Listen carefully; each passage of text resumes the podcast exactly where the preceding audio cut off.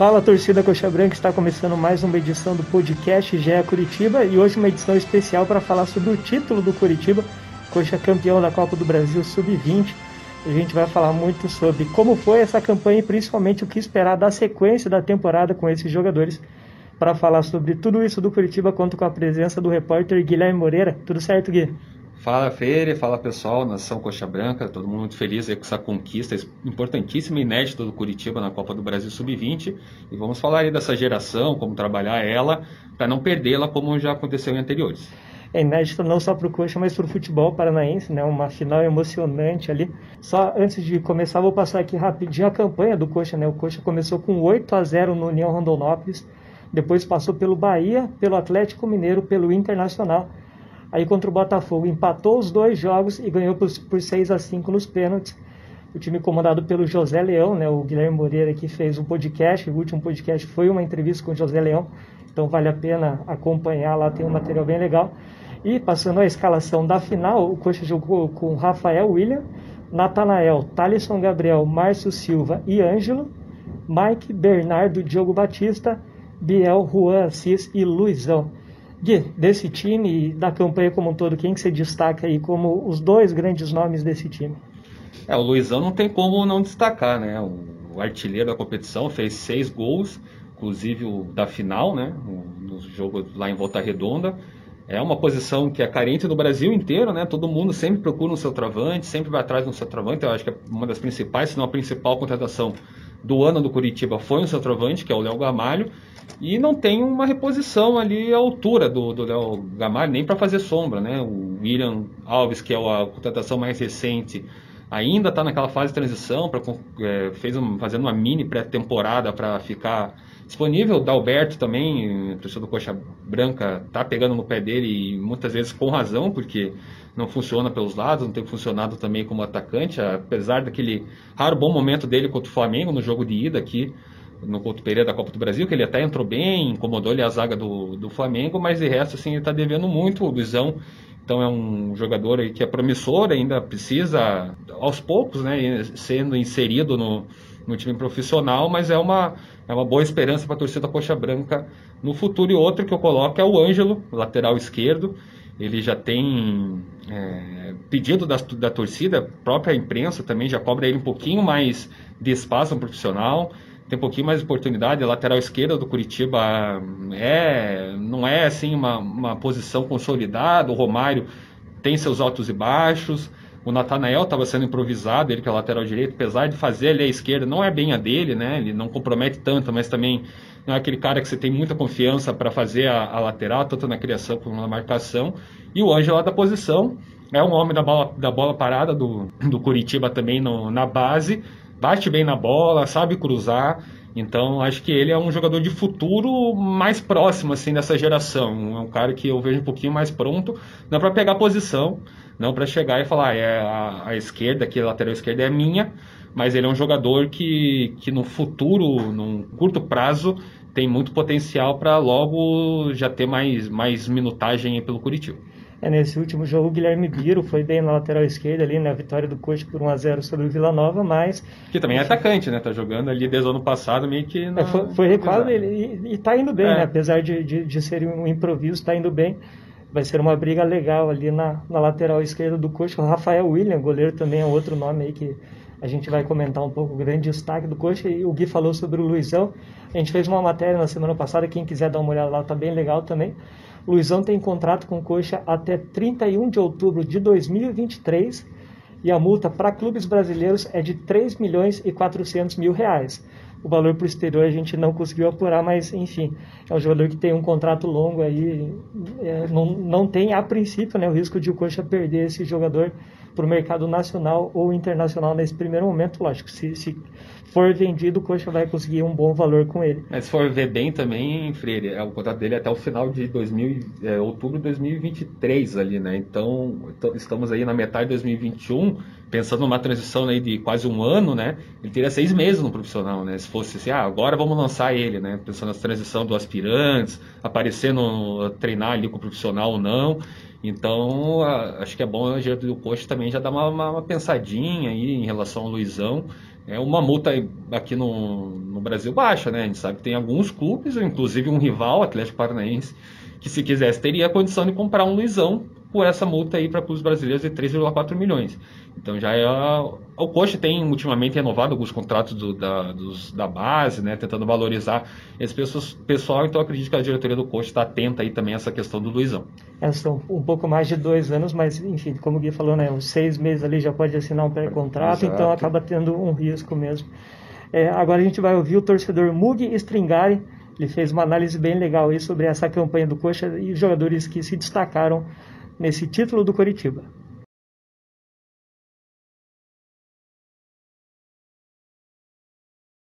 Fala galera do Globo Esporte, aqui quem fala é Mug da Rede Coxa e do Resenha de Boteco. É um prazer estar falando com vocês mais uma vez. É, o Curitiba conquistou de maneira invicta a Copa do Brasil Sub-20 é, e eu vejo com bons olhos alguns nomes desse, desse elenco. Apesar de ser um elenco bastante jovem, né, o próprio Luizão, que foi um dos artilheiros aí do, da competição, é, tem apenas 17 anos. É, outros jogadores é, já se mostram prontos para atuar no, no, profissional, que é o caso do, do Mike, volante que veio da Linense.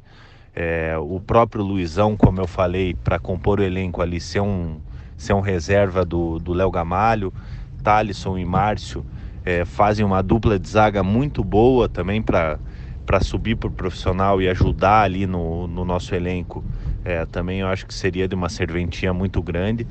É, e o Ângelo, né? O Ângelo é um pedido é, antigo da, da torcida do Coritiba. Coritiba vem encontrando uma dificuldade tremenda de, de encontrar um, um lateral esquerdo confiável. Nós tivemos a participação do Biro aí no último jogo contra o Vila Nova, que foi bem, é, mas eu acredito que o Biro ele possa ser utilizado no, no meio de campo ali, não é a posição de origem dele, né? Então eu vejo o Ângelo como o jogador mais pronto aí desse, desse elenco sub-20 para ajudar no profissional. Além do Mike, o Mike, um volante muito interessante, um jogador de marcação que tem um bom passe, é um camisa 5 habilidoso, também acho que já está pronto para atuar no profissional. E alguns jogadores, mesmo com destaque nessa, nessa competição, eu acho que é, tem que ter um pouquinho de paciência, ficar um pouquinho mais na base ali para subir mais pronto, que é o caso do Biel, é, que apesar do destaque na, nas categorias de base aí, eu não vejo ele ainda pronto para o profissional. É um jogador que no futuro com certeza vai trazer muitas alegrias para a torcida do Curitiba, mas tem que tomar muito cuidado nessa transição entre o, entre o sub-20 e o profissional, porque a gente já viu outras gerações do Curitiba se perderem no caminho aí por não fazer essa transição de maneira bem feita. Então é isso, pessoal. Valeu, um abraço. E Gui, uma coisa legal que o Mugi falou ali é sobre risco de perder uma geração, né? Eu lembro até hoje, em 2018, eu estava fazendo a pré-temporada lá em Foz do Iguaçu, e o Coxa promoveu ali de uma vez vários jogadores, acho que foram mais de 10 jogadores. É, Marcos Moser, Júlio Rush, Thalisson Kell, Vitor Carvalho, Mosquito, Léo Andrade, Romers. Enfim, alguns deram certo ali, né? Talvez não tanto no Coxa. O, o Mosquito, por exemplo, hoje é titular do Corinthians, mas era uma geração que prometia muito e acabou não rendendo. Você acha que existe esse risco no Coxa ou a diretoria parece que está entendendo isso bem e está planejando melhor é lógico, é uma nova diretoria. Você acha que essa diretoria está planejando melhor essa promoção de jogadores? Eu acho que tem muito risco, até pelo momento do Curitiba, né? A torcida mesmo cobra bastante a presença mais da base, né? Quer que suba todo mundo, quer que apareça no time titular, quer que jogue. E é um risco, porque, claro, tem muitos meninos que, que acabam não sentindo, né? Ele sobe profissional, vai bem e veste a camisa mesmo e pega a bola e sai jogando. Mas tem muitos que não, que sentem. É uma transição muito complicada. Então eu vejo Curitiba é, nesse momento, até pela, pelo podcast que a gente fez com o José Leão, que eles estão tendo um cuidado maior com essa questão da transição. Né? Eles não querem colocar esses meninos direto no profissional para ser a solução de lá. Claro, é bom treinar com, com o profissional, mas eles estão numa competitividade que vai ser maior agora nos aspirantes, né? Eles vão jogar os aspirantes também. Então, provavelmente, eles treinem profissional, voltem para jogar aspirantes, é, faça essa formação junto com os aspirantes, que é um nível maior, são jogadores mais velhos que, que eles, né? Tem muita gente sub-23 ali jogando, eles estão ali no sub-20. Essa geração do Curitiba tem muitos jogadores do juvenil ainda, né? Que foi campeão, então é uma geração em que tem um, um tempo de maturação, um tempo para concluir essa formação. É, tem alguns jogadores ali que já estão um pouquinho mais estáveis no, no elenco, né, que já participou mais, que o, o Márcio Silva, zagueiro, o próprio, o próprio Thaleson Gabriel, é, que treina mais profissional, é relacionado, o Bernardo Meia também já foi relacionado mais vezes, o Biel alguma vez também. Então são jogadores que, que acho que estão um pouquinho à frente nessa questão de, de começar a aparecer aos olhos da torcida. Né? É, o Ângelo também, que é um jogador que, que eu creio que vai também começar a ter mais espaço, mas acho que a torcida não pode muito cobrar ainda. É claro que a base é o futuro do clube, o Curitiba precisa é, valorizar a base tanto no retorno esportivo, mas também no financeiro. A gente sabe que muitos jogadores aí do, do Curitiba não souberam fazer essa transição, às vezes nem jogaram no profissional, foram vendidos. O Luiz Felipe está lá no PSB, foi vendido. Matheus Cunha, não tem exemplo melhor, né? que nem jogou e está na seleção olímpica, indo para a Olimpíada. O Ian Couto jogou dois jogos, mas já estava vendido quando jogou, então é, nem a torcida não teve o gosto de, de ver um menino que, com muito potencial. Né? Não cria uma identificação, apesar que ele tenta manter ainda né, nas redes sociais. O próprio Matheus Cunha também tenta manter essa, essa relação, mas o torcedor sente a falta. Então, eu acho que o Curitiba, pelo menos nessa, nessa gestão, os processos que estão sendo feitos tendem a ser mais corretos do que foram na geração anterior, que foi vice-brasileiro da categoria. É, você comentou da torcida, até ouvindo o Mug e a Maria Vitória, eu senti, daqui a pouco a gente vai ouvir né, a Maria Vitória, eu senti eles, e, e, até nas redes sociais, torcedores com mais cautela, falando que precisa ter calma com esse jogador, enfim. Eu acho que a torcida ali está tá alinhada com o discurso da diretoria. Em relação à idade, né, a média desse time é de 18 anos e 5 meses, então, vários jogadores poderiam jogar ali a Copa do Brasil Sub-20 mais um ou dois anos. E sobre jogadores que sobem para o profissional, o lateral Natanael e o zagueiro Márcio Silva já estão relacionados para esse jogo contra o Vitória, nessa terça-feira, às nove e meia da noite, no Couto Pereira. E segundo o nosso colega Thiago Ribeiro, outros jogadores devem subir na sequência, né? O Ângelo, lateral esquerdo, o Bernardo, volante, Biel, meia e o Luizão, atacante. Enfim, acho que esse rodízio aí vai ser constante, jogadores subindo e disputando também o Brasileirão de Aspirantes, treinando com o grupo principal para ganhar essa experiência e descendo para jogar no Brasileirão de Aspirantes para ter ritmo de jogo. Enfim, essa... A gente pode lembrar que a Série B é longa, né, Freire? A gente, infelizmente, jogadores se lesionam, ficam suspensos, então, eventualmente, pode aparecer oportunidade para os jogadores mostrarem o trabalho. Claro, não colocando muita pressão neles. E é, é aos poucos, é com minutagem, é sem pressão. Às vezes a falta da torcida também é, é bom para um jogador jovem, né? Se errar, não vai ter torcedor enchendo o saco, tem muita gente que não tem paciência. Cobra que jogue, mas quando joga não tem paciência. Né? Então, acho que a pandemia é horrível, mas nesse lado, assim, para os jogadores sem torcida, acaba sendo um pouco positivo por causa dessa pressão. Então, eu acho que assim, eles vão acabar tendo aos poucos aí algumas chances, mas eu acho que o mais importante é acertar nessa transição, é não, é não dar um passo a mais do que esses jogadores que têm potencial. Essa campanha do Curitiba foi muito boa e o futebol jogado do Curitiba era bom de assistir mesmo. Então eles já provaram que tem qualidade e dentro de um sistema, dentro de uma organização de um clube, podem render esportivamente e financeiramente. É, até sobre essa maratona, né? o Coxa joga terça, agora já joga sexta, joga terça e joga sexta. Então vai ser uma, uma sequência dura. Os jovens ali, mesmo do sub-20, podem ser aproveitados nessa sequência, ou lógico, na, na sequência da Série B. E agora a gente vai ouvir a torcedora, Maria Vitória Zorni. Ela também fez uma avaliação bem legal, jogadores que, na opinião dela, já podem estar no grupo principal e os jogadores que precisam concluir a formação no time de aspirantes. Fala aí, Maria Vitória. Fala, pessoal do GE, fala, torcida Coxa Branca. É, a piazada sub-20 do Coxa representou demais, honrou a camisa e saiu campeão. A gente acompanhou desde o primeiro jogo, desde o 8 a 0 lá com a União, e agora eles estão para ser utilizados no, no profissional. Eu acredito que os mais prontos para essa missão do profissional são o zagueiro Márcio, que é muito bom no jogo aéreo e também é muito rápido. Ele pode disputar a posição com o Luciano Castan para jogar ao lado do Henrique, assim como o Ângelo, lateral esquerdo, que foi responsável pelas bolas paradas e também desempenha a função de lateral muito bem, tem bom cruzamento. Também pode disputar a posição com o Guilherme Biro no profissional, já que o Romário não vem rendendo. Os volantes, o Mike e o Bernardo, eu acredito que o Mike, entre os dois, seja o mais pronto para o profissional também. Porém, é uma posição que o Coxa não está precisando muito no profissional. Então eu acredito que seria melhor eles jogarem o sub-23 para ganhar mais minutagem e às vezes por função de lesão ou por cartão, eles possam compor o banco de reserva no profissional e quem sabe ganhar alguns minutos também.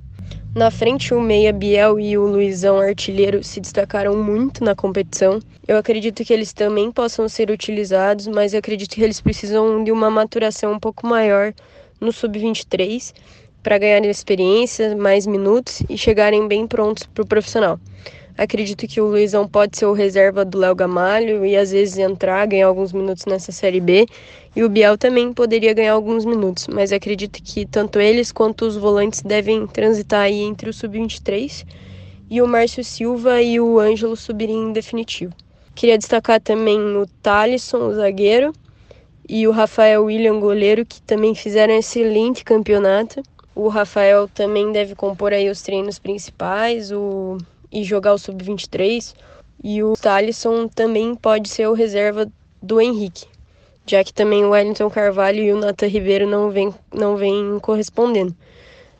Então é isso, eu acredito que a pesada tem um grande potencial. É, todos desse elenco têm potencial para serem grandes jogadores, só precisam realmente estarem mais preparados, mais prontos.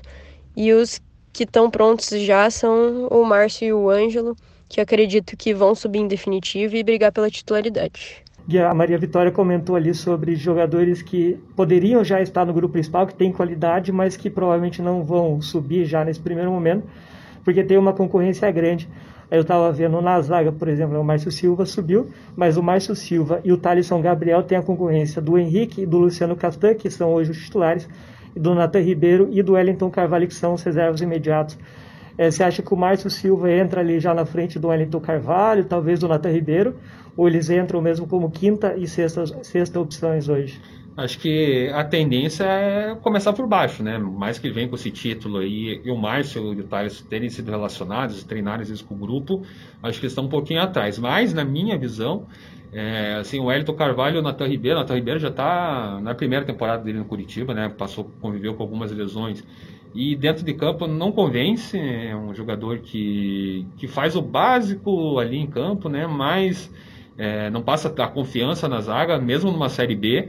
E o Hélio Carvalho também foi um reforço que chegou como titular e perdeu essa vaga aí para o Natan Ribeiro, então os dois estão alternando e dá para ver que o próprio acho que o Morínigo não, não, não sabe ali quem que é o, o, melhor, né? A contratação do Henrique, claro, dá um salto no, na zaga coxa branca, é um jogador experiente que tem um bom nível, um ótimo nível para uma Série B, vai fazer o Luciano Castan crescer. E eu acho que até por isso, pela presença do Henrique, eu vejo que o Márcio Silva pode ter um pouquinho mais de chance, assim. É, até pela suspensão, alguma coisa assim. E quando você joga com um cara bom e experiente como o Henrique, orientando um, menino desse nos treinamentos e também no jogo, ele tende a crescer e ganhar oportunidade. Eu era um que o Márcio Silva é, eu já colocaria, eu já daria um pouquinho mais de chance para ele, assim, não seria aquele cara que eu, ficaria com receio de colocar em campo. Ele é um, um, jogador que eu já vejo um pouquinho mais pronto. Ele é bom ofensivamente, é na bola aérea. Fez um gol até contra o Botafogo no primeiro jogo. É, ele sabe dar, dar o combate pelo chão. Então é um jogador promissor aí dessa zaga do Coxa.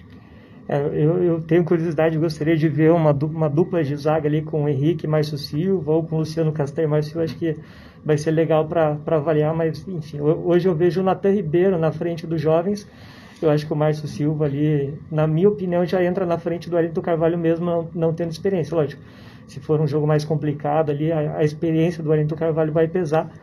Mas espero que o Márcio Silva, pelo menos, o Thaleson Gabriel também tem muita qualidade, mas eu acho que está um passo atrás do, do Márcio Silva hoje.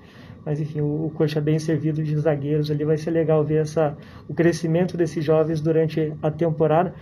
E a Maria Vitória comentou também sobre a disputa no meio. Mike e Bernardo são bons nomes ali. O Mug também falou que são jogadores que têm potencial já para subir para o grupo principal. Mas no meio-campo Coxa tem William Farias, Bochecha, Matheus Salles, Val, Johnny Douglas, Luiz Henrique. Enfim, você vê esses jogadores já conquistando espaço ou são jogadores que vão ter que terminar a transição mesmo ali no Brasileirão de aspirantes, Gui? Nesses dois casos do, do Mike e do Bernardo, eu vejo que, que vai ficar mais a transição mesmo. Vão treinar com os profissionais em muitas oportunidades, como já treinam em algumas, né? O Bernardo já foi relacionado alguns jogos.